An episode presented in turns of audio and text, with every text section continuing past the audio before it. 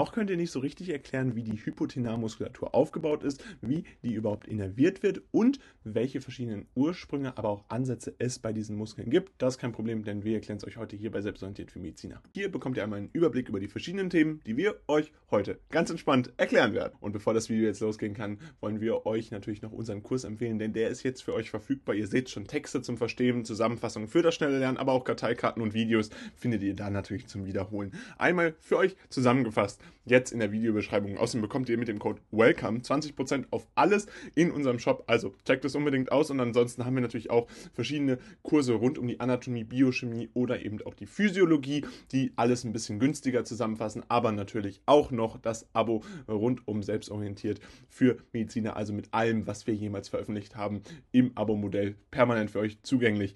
Das könnt ihr auch gerne auschecken und dann würde ich sagen, viel Spaß mit dem Video. Gucken wir uns dann abschließend die Hypothenarmuskulatur an. Dabei äh, gibt es hier eine Besonderheit, denn diese werden alle durch den Nervus ulnaris innerviert und das kann man sich dann so ganz schön merken. Also wichtig ist einfach, dass ihr euch merkt, dass die Hypothenarmuskulatur aus den folgenden Muskeln besteht und dann habt ihr sozusagen die Innervation schon gleich mit gewonnen. Nämlich einmal beim Musculus abductor digiti minimi, der entspringt am Os pisiforme und setzt dann an den Phalanx proximalis und Dorsalaponeurosen des Fingers 5 an, bewirkt im Grundgelenk des Fingers 5 eine Flexion und Abduktion, im Interphalangealgelenk eine Extension.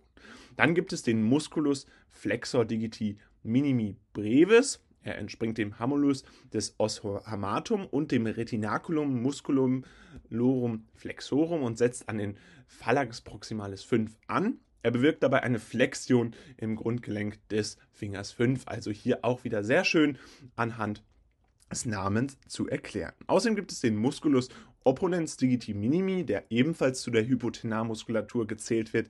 Er entspringt im Hamulus des Os hamatum und setzt am Os metacarpale 5 an, bewirkt dabei im Caprometacarpalgelenk die Opposition. Außerdem gibt es abschließend noch den Musculus palmaris brevis. Er entspringt der Aponeurosis palmaris und setzt an der Haut des Hypothenars an. Er dient dabei als Schutzmechanismus, indem er die Haut des Hypothenars entsprechend spannt. Und erneut merkt euch unbedingt, dass diese alle entsprechend vom Nervus ulnaris innerviert werden. Das Video, was ihr euch jetzt hier angeguckt habt, ist jetzt leider vorbei. Allerdings haben wir noch ein weiteres Video, was euch sicherlich auch interessiert, denn es geht genau um dasselbe Thema und verstärkt da nochmal euer Wissen. Also bleibt jetzt dran und los geht's.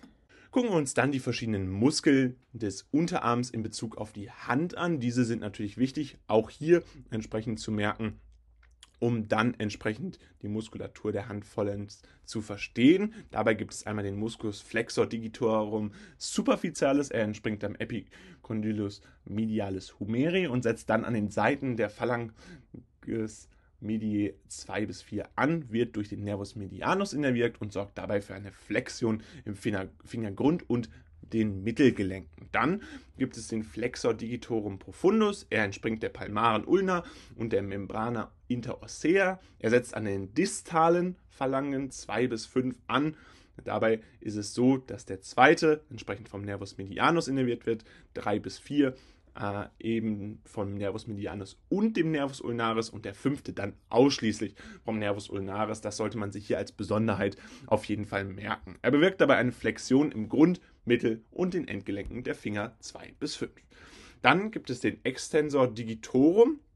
Dieser Extensor digitorum entspringt dem Epigondylus medialis humeri und setzt an den Dorsalaponeurosen der Finger 2 bis 5 an und wird durch den Nervus radialis innerviert. Er bewirkt in den Fingergelenken eine Dorsalextension.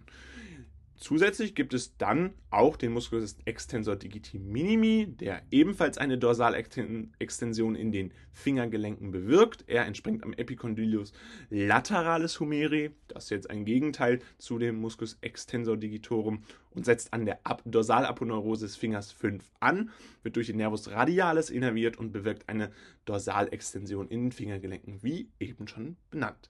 Ein besonders wichtiger Muskel, deswegen haben wir ihn euch hier einmal hervorgehoben, der wird immer wieder im Physikum abgefragt, deswegen solltet ihr euch den auf jeden Fall merken, ist der Musculus abductor pollicis longus. Er entspringt den Dorsalseiten von Ulna, Radius und der Membrana interossei setzt am Os Metacarpi 1 an und wird durch den Nervus radialis innerviert. Er bewirkt in den Daumensattelgelenk eine Abduktion sowie aber auch eine Extension. Also hier, wie gesagt, merken, da dies für das Physikum insbesondere relevant ist. Außerdem gibt es den Musculus extensor pollicis brevis.